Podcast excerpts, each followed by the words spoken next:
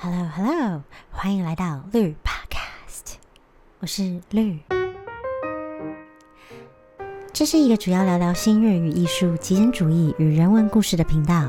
有的时候我也会很无厘头的聊聊我觉得有趣的人、事物与话题。如果你对以上有兴趣的话，不要忘记订阅我的频道哦。你也可以追踪我的 Instagram minimalu.art，我每天都会做更新哦。现在你可以在 Apple Podcast、Google Podcast、Spotify、Anchor and more 听到我的频道。如果你想要看图示的话，我也会同步上传到 YouTube。想要支持我的话，按赞一下也是蛮不错的哦。嗯，那就废话不多说了，让我们一起 leave space, make art and tell stories 吧。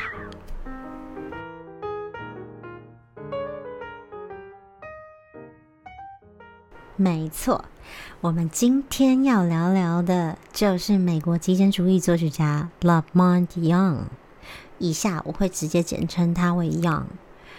他是我们第一周六人物介绍的 John Cage 的超级粉丝，所以如果你还没有听过 John Cage 这个无声音乐之父的话，连接在上面，或是点到 Podcast 的第一集去小小的了解一下吧。好的，那我们就回到正题。那老曼 Young 呢，是四位极简代表作曲家之一，另外的三位是 Terry Riley、Steve Reich 还有 Philip Glass。说到 Young 呢，他的音乐理念是想要传达 stasis 静止的概念。他的一个 quote 说到：“One of the aspects of form that I have been very interested in is stasis.” The concept of form which is not so directional in time, not so much climatic form, but rather form which allows time to stand still. 中文的翻译是说，我对于音乐的结构当中最有兴趣的就是静止这个概念，因为静止 在时间当中没有呈现任何的方向感，在结构中也没有一个高点，而是让时间就站在那里。那 Young 是如何用音乐来表达静止的呢？继续听下去吧。一九三五年生的 Young 呢，是一个有很多稀奇古怪点子，而且敢大胆尝试的人。他在一九六零年呢，搬到了纽约，是纽约的 Downtown Music Scene 的先驱之一。如果你不知道什么是纽约的 Downtown Music 的话呢，它是从曼哈顿下沉的 Tribeca 区开始的实验性质的音乐。像我们之前讲过的作曲家 John Cage、Terry Riley、Steve Reich、Philip Glass、John Zorn 都是其中的一员。改天我会再细聊什么是 Downtown Music。Anyways，那如果再回到 Young 呢？之前说他是一个很大胆而且有古怪点子的人嘛。他在二十五岁的时候就写了 Compositions 1960，这是一组以文字为基础的曲子。也就是说呢，每一首曲子它不是用传统的音符来记谱，而是用文字给一个指引，让演出者呢他们可以自己即兴的演奏。这些曲子很特别的地方呢，是利用强调表演艺术，还有结合戏剧的方式来表达音乐。嗯，好比说像其中的 Number Five，在演出的时候呢，就是他写说要把蝴蝶放生，然后取长不限，放出蝴蝶的那一刻是曲子的开始，蝴蝶飞出音乐厅之外呢，是曲子的结束。那你是不是想说这什么鬼？这就是叫你的是音乐吗？真不可思议。但是呢，其实一样呢，它的本意是想要告诉听众说，即便是蝴蝶在飞的时候，都能发出声音。在这里分享一个 Young 的 quote，他说呢：“A person should listen to what he ordinarily just looks at, or look at things he would ordinary just hear。”中文的翻译是说呢，一个人应该去聆听他平常看到的东西，去看他平常听到的东西。这个看似矛盾的概念呢，真的是打破人们对音乐的定义。也就是说，我们在人生中应该。不只要能够换位思考，还要能够换位聆听、换位观赏。我觉得这真的是很值得我们去思考的。到底什么是音乐。这首《Compositions 1960》被一个出版评为是基于音乐的操作、概念音乐、反艺术、即兴、没有意义的作品，甚至到 Natural Disaster。不知道你觉得是哪一个呢？接下来，他在一九六七年的时候写了他最知名的曲子《The Well-Tuned Piano》，演奏长度最长是到六个多小时哦。总共有七个大的 sections，以即兴为主，整首曲子不断的变化，没有确切的曲式。那这就让我想到他自己说的一个 quote，他说呢：“Change and flux is inevitable。” Stasis or remaining the same is impossible。中文翻译是说，变化是无可避免的，保持静止是不可能的。那我觉得他是借由《Walton Piano》这个作品呢，来从动态中找寻静止的 moments。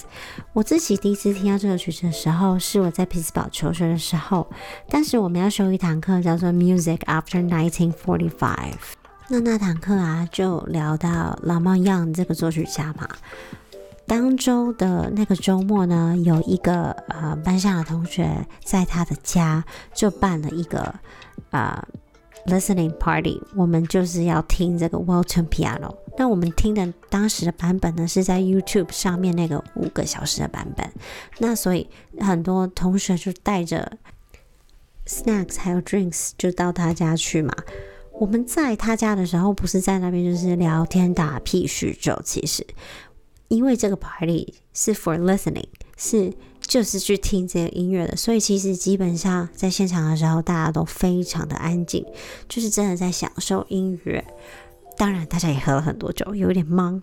嗯，其中因为它是五个小时嘛，所以你可以出去抽个烟啊，或者是去上个厕所啊，或者是到他的庭院去跟。朋友讲个话或什么的，但基本上只要你是在客厅里面，啊，大家都是保持非常安静的。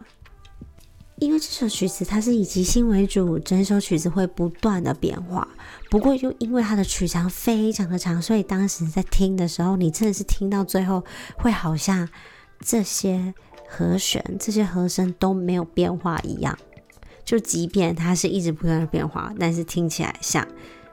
一直停滞不前的感觉，所以呢，这就是完全的能够传达老猫样他想要传达的感觉，就是啊，变化是无可避免的，静止是不可能的，是不是觉得哇？The Guardian 说这首曲子是 one of the great achievements of 20th century music，二十世纪音乐中的里程碑。此曲最特别的地方呢，是它用啊纯律为基础的调音，取代一般我们所听到的十二平均律。那什么是十二平均律呢？十二平均律就是在一个八度内，把每一个音之间的距离平均分配。所以就像是我们平常听到的 C 大三和弦跟 G 大三和弦，就会有相似的效果。其实应该就是说，以不同的音。为基础的大三和弦都会听起来很雷同，因为每一个音跟音之间的距离很像嘛。而 Walton Piano 所使用的纯律 Just Intonation Base 的系统呢，跟十二平均律不一样的地方是在于，十二平均律虽然解决了转调音阶的问题，却出现了和弦听起来，哎，不是这么纯，不是这么好听。那相反来说，纯律它就是不一样了，因为它是以物理的频率倍数关系为基础。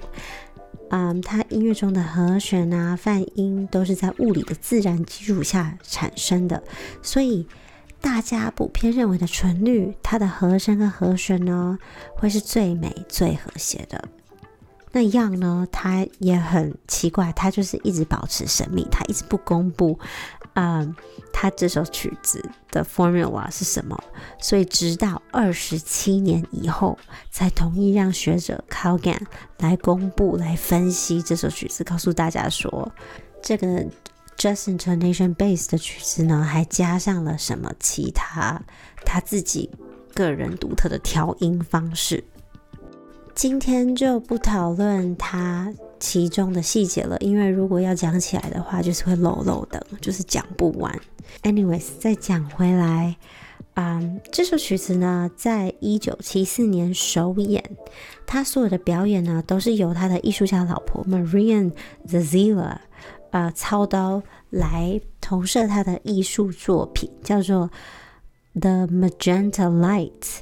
所以你可以想象一个舞台。一台三角钢琴，然后投射上这个粉紫色的光，使整个氛围都很有一种那种迷幻、虚幻的感觉。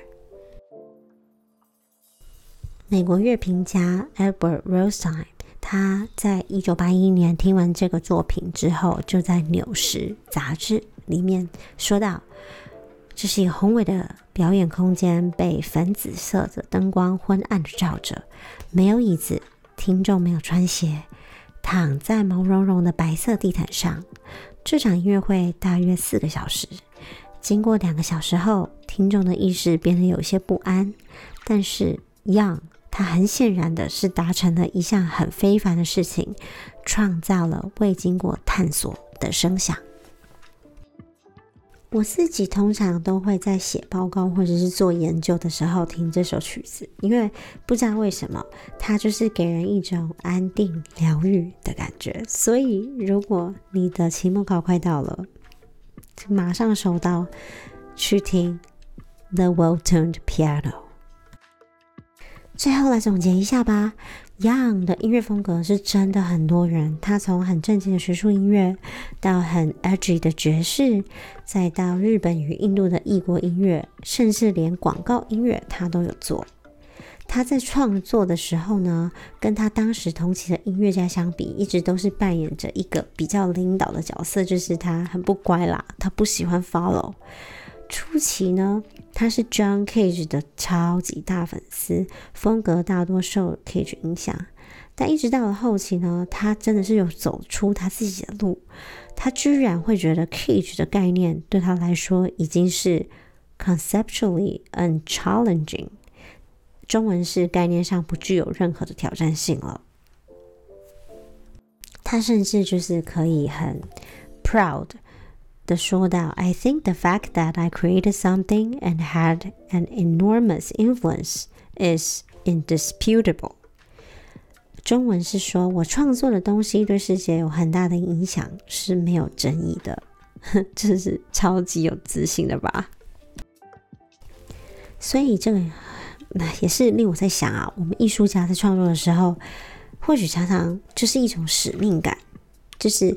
你会觉得说哇，我心中里头追求的那个美，我一定要就是创作出来，让大家知道，让大家也跟我一样有这种心灵被洗涤的感觉啊。不过呢，我自己更想要讨论的是说，我们艺术家在创作艺术的时候，是否要考虑到我们的观众跟听众，而是否如果我们。考虑到我们的观众、听众之后的创作还是艺术吗？因为我们其实是加入了大众的概念，而不是自己本来想要做的事情。老实说，我自己到现在啊，心中还是没有一个答案。我自己也是在红尘滚滚当中挣扎了很久。不过，我是觉得啦。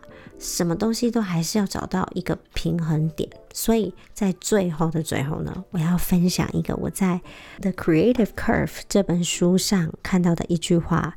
他说呢：“People crave the familiar yet seek the novel。”中文是说人们想要熟悉的东西，但是渴望新颖的事物。所以，如何在熟悉与新颖之间找到平衡点，大概就是我们艺术创作者一辈子的功课吧。大家共勉之。好啦，那我们下次见喽，拜拜。